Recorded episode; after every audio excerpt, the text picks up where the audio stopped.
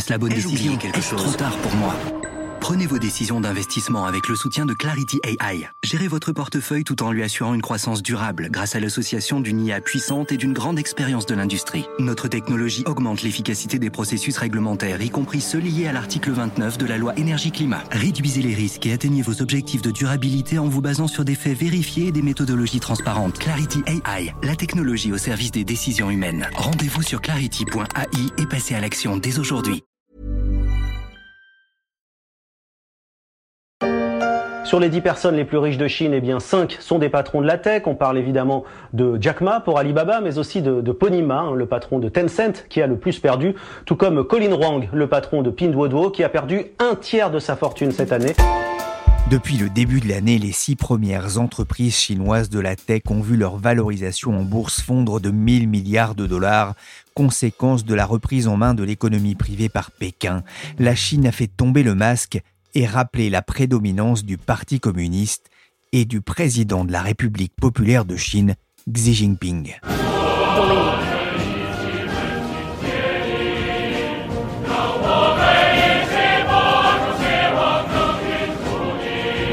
Je suis Pierrick Fay, vous écoutez La Story, le podcast d'actualité des échos. On va s'intéresser en deux épisodes à la nouvelle révolution chinoise en Chine et sur la scène internationale menée par celui que le grand public surnomme affectueusement Tonton Xi et qui se verrait bien dans le costume d'un Mao du 21e siècle. Direction pour débuter donc la Chine où le Parti communiste fête ses 100 ans. Pour le président Xi Jinping, c'est bien sûr l'occasion rêvée de vanter euh, à nouveau le modèle unique de son pays. Mettant en garde contre toute pression étrangère, le président chinois a salué, je cite, le nouveau monde créé, selon lui, par son peuple. Le Parti communiste chinois a fêté ses 100 ans début juillet, donnant lieu à d'importantes célébrations en Chine. Elles ont aussi permis au président Xi Jinping de réaffirmer le pouvoir du parti marxiste-léniniste et son emprise sur la société chinoise. La reprise en main ces derniers mois de plusieurs secteurs de l'économie, dont je vous ai parlé il y a quelques jours dans la story avec Frédéric Schaeffer, est l'illustration d'un régime politique qui entend montrer sa divergence avec l'idée démocratique développée par le monde occidental. La Chine de 2021 commencerait-elle à se refermer sur elle-même pour développer un peu plus une cybercrature totalitaire? C'est la thèse développée par deux sinologues que j'ai le plaisir de recevoir dans la story. Emmanuel Linco est professeur à l'Institut catholique de Paris, chercheur associé à l'IRIS, et Emmanuel Véron est docteur en géographie, enseignant-chercheur à l'école navale. Ils publient ensemble La Chine face au monde, une puissance résistible aux éditions Capimusca. Bonjour Emmanuel Véron. Bonjour. Bonjour Emmanuel Linco. Bonjour. 2021, c'est une année importante pour la Chine, un an et demi après la découverte d'un virus qui a bouleversé le monde. C'est l'année du centenaire du parti unique en Chine, le PCC. Et dans un an, il y aura un congrès important qui entérinera sans doute la prise de pouvoir de Xi Jinping. On y reviendra. Mais d'abord, je voudrais qu'on revienne ensemble sur cette remise en cause de la libéralisation de la Chine avec cette reprise en main des entreprises chinoises. Emmanuel Véron, Pékin se préoccupe plus aujourd'hui de la couleur du chat? Oui, manifestement, euh, en tout cas, c'est ce qui est affiché. On est euh, dans une certaine mesure en rupture avec ce qui avait été proposé par Deng Xiaoping il y a plus de 40 ans, parce que c'était des premières expériences, euh, l'expression un chat noir, chat blanc, etc., important ce qu'il attrape une souris, étaient des expérimentations très localisées au sud de Shanghai dès les années 60, ce qui lui avait d'ailleurs permis à Mao de purger une nouvelle fois Deng Xiaoping du, système politique et administratif. On est manifestement sur cette nouvelle tendance on est très regardant sur la couleur du chat. Je crois que c'est finalement assez congruent du système politique et administratif chinois lui-même et de la nature de la puissance. Cette incapacité à produire de véritables entrepreneurs de véritables capacités ou incapacités plus exactement à avoir un système qui permet l'investissement, qui permet le secteur privé de grossir, de s'épanouir, à la fois sur le territoire national et puis en Asie et puis plus largement dans le monde. On a ce souci permanent de contrôle, de l'obsession du contrôle. Et ça passe par la finance, ça passe par l'économie, ça passe par un système qui est finalement très très très articulé par une manne de quelques hommes politiques, administratifs et étatiques qui se répartissent entre une cinquantaine de familles. Avec quand même une capacité à créer un certain nombre de milliardaires et, d'entreprises qui vont avoir euh, un rayonnement, euh, en tout cas régional. Oui, j'abonde dans le sens d'Emmanuel, en effet, parce que euh, en réalité, c'est le principe même d'une dictature. La différence entre une démocratie et une dictature, c'est que dans une dictature, vous avez une confusion des pouvoirs, dans une démocratie, une relative séparation des pouvoirs. Et effectivement, L'année prochaine, ça va être très important parce qu'on sent vraiment une sclérose, une confusion de plus en plus grande entre ces différents pouvoirs, ce qui ne signifie pas pour autant qu'il n'y ait pas de contestation au sein du parti État. Parce qu'il y a trois semaines, un mois, grosso modo, il y a eu une réunion annuelle du côté de Beidache et autant que l'on en sache quelque chose, parce qu'évidemment le régime par nature reste très opaque, il y a des dissensions, il y a non pas du consensus, mais du dissensus au sein du parti. Et à la veille de cet anniversaire et de cette échéance extrêmement importante, qui verra sans doute Xi Jinping reconduit de facto dans euh, ses mandatures et mandatures à vie, et en cela le régime chinois tend de plus en plus à se poutiniser véritablement, ça risque quand même de provoquer des grincements de dents. On sait que des officiers officiers de l'armée populaire de libération contestent euh, une partie du pouvoir, mais aussi euh, des gens proches euh, du Premier ministre Li Keqiang contestent ce projet de plus en plus considéré comme délirant, parce que non solvable, qui est le projet des nouvelles routes de la soie. Les nouvelles routes de la soie, un chantier estimé autour de 1000 milliards de dollars et qui est aussi un outil d'influence économique et culturelle de la Chine dans le monde et surtout de ses proches voisins. C'est un projet qui tient particulièrement au cœur du président chinois. Nous avons atteint le premier objectif de notre centenaire. Une société modérément aisée a été construite sur la terre de Chine et nous avons résolu de manière historique le problème de la pauvreté absolue. Nous nous efforçons d'atteindre le deuxième objectif du centenaire, à savoir la construction d'un pays socialiste moderne et puissant à tous égards. Il y a tout de même eu une ouverture, un enrichissement, la création d'une classe moyenne, la création d'une société modérément aisée, pour reprendre les termes de Tonton Xi lors de la cérémonie du centenaire du PCC. C'est une vidéo de France 24. C'est une première étape avant de créer, dit-il, un pays socialiste puissant. Quoi qu'il en soit, on, ressent au sein de la direction du parti, dans les décisions récentes, la crainte d'un printemps chinois, Emmanuel Linco ce n'est jamais impossible parce que il y a une contestation en interne. Il ne faut pas oublier non plus un certain nombre de paramètres essentiels. C'est que lorsqu'on parle du retour de la croissance en Chine, dans le contexte déjà post-Covid-19, on omet souvent de se poser la question, mais pour qui? Parce qu'en réalité, vous avez 600 millions de Chinois qui vivent avec, en moyenne, 130 euros l'équivalent par mois. Donc, on a toute une partie de la population qui est en souffrance, qui a euh, considérablement été impactée aussi par la Covid. Vous avez des centaines de milliers de PME qui ont été euh, obligées de, fermer dans un pays, rappelons-le, où il n'y a aucune assurance chômage, où euh, il n'y a pas de sécurité sociale, où le système de santé est défaillant. Et cela devrait constituer précisément les priorités du régime, de s'attaquer aux vrais problèmes et non pas de trouver des exutoires dans euh, la confrontation vis-à-vis des États-Unis ou dans la question de Taïwan, par exemple. Oui, le, défi de Xi euh, Jinping, c'est de sortir 20 à 30 millions de Chinois par an de la, pauvreté. C'est ce que vous expliquez notamment euh, dans ce livre, hein, ce qui peut mener à, une certaine peur de, l'effondrement, alors que la croissance chinoise a été aussi pénalisée par la, la crise du Covid.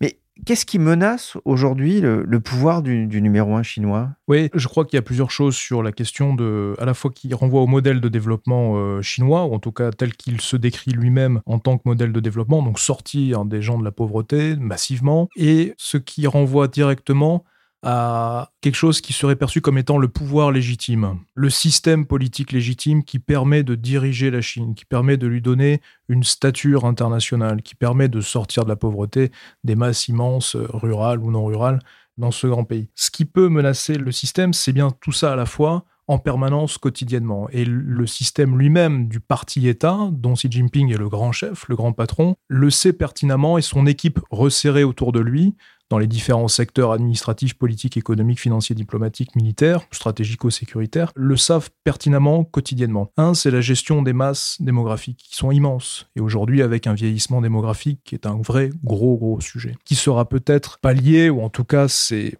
probablement une des raisons des forts investissements dans les technologies de rupture, dans l'intelligence artificielle pour accompagner le vieillissement de la société chinoise en matière d'emploi, bien évidemment, mais aussi pour avoir une économie de plus en plus euh, grise avec des personnes âgées qu'est-ce qu'on peut en faire, question de santé, etc., etc. Alors, si on revient sur la question de la pauvreté des supposées classes moyennes, et puis en dessous de cela, les classes de paupérisés. Premièrement, c'est la classe de milliardaires, ce que vous évoquez au début euh, de cette émission. Quand on regarde les milliardaires aujourd'hui chinois, ils sont tous plus ou moins articulés directement au précédent régime ou l'actuel régime. Et la plupart d'entre eux sont pourchassés, soit en Chine, soit à l'international. C'est la question des Fox Hunts, des grosses opérations, si vous voulez, de, sécurité euh, par les organes chinois, de contre-espionnage, etc., pour pourchasser ces gens-là, pour corruption, compromission, etc., sur le territoire ou à l'international. Ça, c'est le volet, si vous voulez, milliardaire. Mais effectivement, on a une classe de Chinois, plutôt urbains, qui se sont enrichis et sur lequel le parti doit miser pour les maintenir en laisse, cette société en laisse. Et enfin, nous avons encore une majorité de population qui est en dessous de cela, voire de situations de grande paupérisation.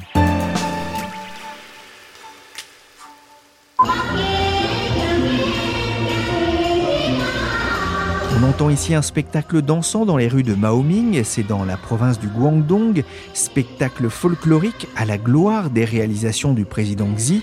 Vous évoquiez tout à l'heure le terme de dictature, mais dans votre livre, vous parlez aussi d'une cybercrature totalitaire, c'est-à-dire c'est-à-dire qu'il y a certes une différence euh, entre euh, la Chine d'avant et d'après, donc des années Deng Xiaoping et de Xi Jinping aujourd'hui, mais les moyens ont considérablement changé. C'est-à-dire que d'abord au Xinjiang, donc dans la province du Nord-Ouest, pays musulmans ouïghours, on a expérimenté il y a quelques années l'usage de l'intelligence artificielle, du crédit social, etc. Et ce que, d'une manière générale, on, a du mal à concevoir, à percevoir depuis la France notamment, c'est que ce système s'est développé désormais à l'ensemble du territoire national, voire même au-delà. C'est-à-dire que n'importe quel individu, qu'il soit riche ou pauvre, est passé systématiquement au laser. Et donc, euh, vous avez une sorte d'irruption, d'entrisme euh, extrêmement dérangeant euh, qui ne colle absolument pas avec une certaine idée des droits de l'homme que nous avons et le respect de l'individu dans ses droits et dans son intimité. Donc cette cybercrature, oui, nous la désignons ainsi, cybercrature nationaliste et autoritaire, parce que de ce point de vue-là, la Chine a tristement innové, et que ce soit Huawei ou le projet de la 5G, et donc les nouvelles routes de la soie du numérique, c'est loin d'être un projet anodin, parce qu'en définitive, une coopération avec la Chine en tant que régime dictatorial induirait bien sûr que nos données en tant qu'individu, médical, bancaire ou autre, soit stocké par Pékin et cela poserait clairement des problèmes. Un exemple très simple parce que d'une manière générale, tout cela reste assez abstrait. Lorsque en Chine, vous n'avez pas le nombre de points requis de ce crédit social, donc vous avez un barème de plusieurs centaines de points que vous pouvez, un peu comme le code de la route, a priori rattraper par des travaux d'utilité publique, etc. Bon, mais si vous n'avez pas le nombre requis de points, vous voulez acheter un billet de train pour aller voir vos parents, eh bien, l'ordinateur va bloquer en disant non, ce n'est pas possible. Beaucoup plus grave, en Chine où il n'y a guère de médecine privée, c'est un reliquat de la période communiste euh, ultra. Vous avez un petit bobo, un petit, une petite angine, un petit ennui de santé, vous allez à l'hôpital pour acheter des médicaments. Eh bien, avec le crédit social, dans ses aspects les plus radicaux et terrifiants, on vous dira, mais euh, cher ami, vous ne pourrez pas franchir le seuil de l'hôpital. Donc ça pose clairement, en somme, des problèmes qui sont ceux des valeurs. Voulons-nous adhérer à un modèle de société qui est celui prôné par la Chine? Évidemment non. Emmanuel Véron, vous vouliez ajouter quelque chose? Cette question de cybercrature. Je crois qu'il faut revenir à l'histoire de l'Internet en Chine et la perception extrêmement, euh, non pas sophistiquée, mais très euh, utilitaire que le régime a pu en faire, au moins dans deux directions. L'Internet arrive dans les fins des années 80 en Chine, de manière très très euh, graduelle, morceau par morceau, de manière très très pointillé, en particulier dans les grandes métropoles du, littoral. Et puis il va commencer à avoir une structuration nouvelle, une institutionnalisation à la fois technique et administrative dans les années 90. Et le régime, avec ses différents services de sécurité, entre autres, mais pas que, va y voir un double avantage. Première chose, c'est formidable outil de contrôle de la population. Contrôle en priorité du régime de sa propre population, donc les 1,5 milliard d'individus chinois ou 1,4 milliard, peu importe. Et deuxième sujet, un formidable outil d'expansion à l'international par du cyberespionnage, par de la cyberoffensive à travers les serveurs partout dans le monde. Ça, c'est les années 2000. Et ça va être extrêmement structurant dans le rattrapage technologique chinois, ces questions de cyberoffensive, en particulier en direction de territoires, de zones, de secteurs, là où les savoirs sont, là où la recherche et développement est, là où il y a du brevet, là où il y a de la technologie de rupture, c'est-à-dire pays industrialisés, pays développés, donc qui se recoupent avec l'idée d'un Occident. Dans ces deux directions-là, le régime et, les organes vont avoir des retours d'expérience plutôt positifs et vont se dire, bon, finalement, ça n'a pas trop mal marché. Ce qui va être intéressant, c'est de voir qu'une partie de l'Occident va monter en puissance des contre-mesures pour mieux protéger ses serveurs vis-à-vis de ces cyberattaques. Ce qu'il va y avoir, c'est qu'après, ces contre-mesures euh, du monde occidental face à cette massification des cyberoffensives, le régime va passer à autre chose. Il va corréler cela avec ce qu'Emmanuel Linco évoquait, à de l'intelligence artificielle, à une réflexion sur le big data et systématiser tous les systèmes d'observation de masse sur son territoire. Et donc on est encore aujourd'hui dans un système très laboratoire de tests sur sa propre population pour à terme exporter cela à travers différentes technologies, infrastructures et autres, et diffuser dans le monde pour contrôler depuis la Chine, la matrice chinoise, si vous voulez, la gestion de flux informationnels. En cela, ils ont un modèle, c'est la NSA, matinée d'une idéologie qui est celle de Pékin, du marxisme-léninisme. La représentation a mis en lumière certaines des principales réalisations du parti, de la fondation de la Chine nouvelle au retour de Hong Kong à la mère patrie, en éradiquant l'extrême pauvreté jusqu'à surmonter la COVID-19. La chaîne de télé chinoise CGTN en français décrivait sans emphase hein, les cérémonies du centième anniversaire du PCC. On pouvait d'ailleurs voir le président Xi portant une veste grise à col Mao. Vous écrivez, il y a une illusion d'une indéfectible cohésion sociopolitique rassemblée autour d'un parti-État au sommet duquel Xi fait figure d'empereur. Xi Jinping, c'est le nouveau Mao qui règne sur euh, le centenaire PCC et ses 90 millions de membres Vous avez raison, et il faut rappeler que c'est le second parti au monde après le BJP indien, hein, donc c'est véritablement une aristocratie, mais ne pas sous-estimer le degré de résistance des populations civiles. Bien sûr, on le sait, sur les marges même de la Chine, les Ouïghours, les Tibétains, les Mongols, voire même Hong Kong, et à l'intérieur même du régime, comme on le disait tout à l'heure, des dissensions manifestement de plus en plus fortes d'une partie de l'armée, du clan du Premier ministre Li Keqiang et peut-être d'anciens présidents, et puis surtout une forme de résistance passive. Et euh, j'y vois un, indice sociologiquement assez intéressant, y compris d'un point de vue euh, de l'évolution du marché et des consommateurs. C'est le mouvement que l'on a appelé Tangping, hein, c'est-à-dire ceux littéralement qui sont couchés et qui refusent d'obtempérer aux exhortations du régime. Euh, et vous avez une part non négligeable, alors combien de personnes, ça on n'en sait rien, mais non négligeable manifestement, qui s'y refusent. Donc qui optent non plus pour la trilogie qui a longtemps prévalu dans la Chine de Deng Xiaoping et après la Chine des réformes, travail, famille, patrie, grosso modo. On n'est plus du tout dans cette trilogie-là. On est déjà dans jouissance, individualité, et puis foutez-moi la paix, grosso modo. Vous voyez, c'est un peu ça, pour dire les choses d'une manière radicale. Et ça, évidemment, le régime euh, est pris de court, c'est-à-dire que ça marche pas, ça matche pas, sur les jeunes tout particulièrement, d'autant que le régime s'est tristement et stupidement, je dirais, distingué en interdisant aux jeunes l'usage des jeux vidéo. Alors, les quelques rares exutoires que l'on avait encore dans la société chinoise sont désormais interdits. Donc ça pose euh, clairement des problèmes de radicalisation, et c'est ce que nous disons aussi dans notre livre. Le grand paradoxe, c'est que cette population au moins depuis la tragédie de Tiananmen en 1989, un deal tacite avait été passé entre la société d'en haut et la société d'en bas. Nous, on fait de la politique, vous, vous faites le business. Et ça marchait plutôt bien, puisque tant que le taux de croissance euh, était suffisant, on achetait la paix sociale. Sauf que là, ça marche plus, et le problème, c'est que cette société chinoise qui était, depuis 89, assez apolitique, en tout cas dépolitisé hein, d'une manière générale. Vous interrogiez jusqu'à récemment n'importe quel euh, citoyen chinois, il vous disait je ne fais pas de politique. D'une part parce que les gens ont peur, il ne faut jamais sous-estimer cette dimension-là. Véritablement une politique de terreur qui s'exerce à votre encontre mais aussi parce que, bon, bah, clairement, tant que le business marchait, euh, tout allait bien et, on regardait ailleurs. Bon, là, pour le coup, Xi Jinping, contre tout effet escompté, est en train de repolitiser malgré lui la société chinoise et les jeunes en particulier. Et alors, ce que l'on peut redouter, et ça ce sont quand même des tendances lourdes qu'il ne faut pas sous-estimer, c'est que ces mouvements de résistance passive pourrait très bien rencontrer d'autres flux de contestation qui sont ceux de la périphérie de la Chine, savoir Taïwan, Hong Kong, Thaïlande, où s'est créé à partir de 2017 un mouvement de contestation jeune ayant recours là encore aux réseaux sociaux, c'est la Milk Tea Alliance. Et en fait, le risque serait la convergence de ces différents courants, si vous voulez, avec euh,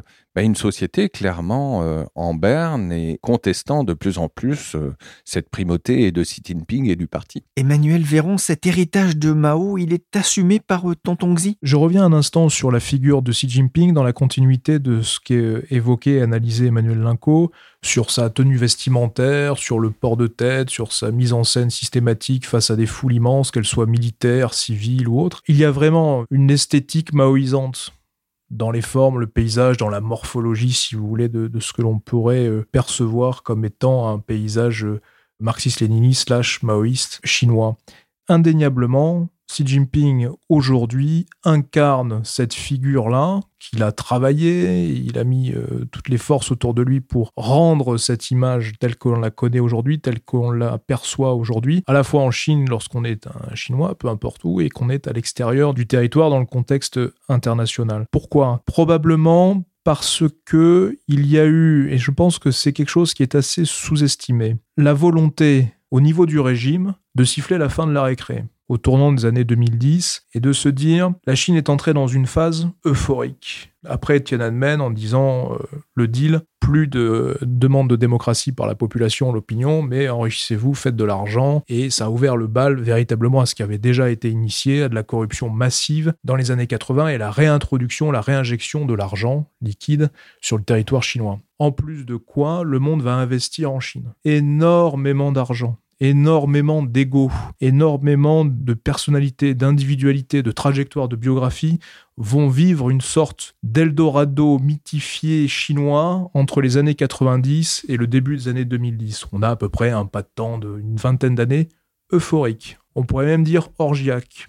Je veux dire par là que le degré de corruption était inégalé ce qui a produit dans la société chinoise une forme de ressentiment vis-à-vis de l'Occident en particulier, assez facile de taper et cibler l'Occident, et aussi un degré de compromission jusqu'à très loin dans le territoire des administrations, des cadres du parti, qu'on soit au Tibet, au fin fond de l'Anhui, chez les Ouïghours, etc. Cette possibilité de faire des affaires, de s'enrichir à peu près avec tout et n'importe quoi, du licite ou de l'illicite, et qui va donner une image de la Chine qui va être celle d'un gigantesque, euh, si vous voulez, euh, ambiance... Euh, euphorique. Je n'utiliserai pas d'autres mots. Xi Jinping va, avec son équipe, regarder de près cela, puisqu'il était déjà dans les organes depuis longtemps et il était vice-président. Il va y avoir donc cette volonté de euh, nettoyer un peu les, écuries d'Ogias de la part du régime et d'incarner une nouvelle figure et de travailler sur un discours pour reprendre en main un petit peu le système. Ce qui explique en partie les millions de purges les millions de Fox Hunt Operation, là, de chasser euh, les manias, milliardaires ou millionnaires sur le territoire chinois jusqu'à l'international, pour remplacer et changer le système. Xi Jinping a voulu marquer si vous voulez, une différence avec cela et donner une stature autre à la Chine. Le sujet étant que la Chine a du mal et aura encore beaucoup de mal à, si vous voulez, pleinement s'intégrer au monde et à remplir la palette globale de la puissance. C'est une puissance imparfaite, c'est une puissance qui a l'expérience du temps long dans sa région pure et Xi Jinping est en train de travailler là-dessus. C'est une des raisons pour lesquelles il s'érige en nouveau Mao et effectivement, depuis Mao, on n'a pas eu d'homme aussi fort avec des moyens technologiques, cybernétiques, militaires aussi importants. 事儿，教改医改户籍改改改改改，便民惠民生活不累，精准扶贫不能掉队，把人民的期待变成我们的行动。C'est le rap anti-corruption de la chaîne CCTV avec des morceaux de Xi Jinping dedans. Merci Emmanuel Linco et merci Emmanuel Véron, co-auteur de La Chine face au monde, une puissance résistible aux éditions Capimusca. Dans ce livre, il parle aussi de la façon dont la Chine tente de refaçonner le système international à son image contre celui construit au sortir de la Seconde Guerre mondiale dominé par les États-Unis C'est le thème que l'on abordera prochainement dans un autre épisode de La Story, le podcast d'actualité des échos. Cette émission a été réalisée par Willy Gann, chargé de production et d'édition Michel Varnet. La Story est disponible sur toutes les applications de téléchargement et de streaming de podcasts comme Apple Podcast, Spotify, Amazon Music, Podcast Addict ou encore Castbox. N'hésitez pas à vous abonner pour ne manquer aucun épisode.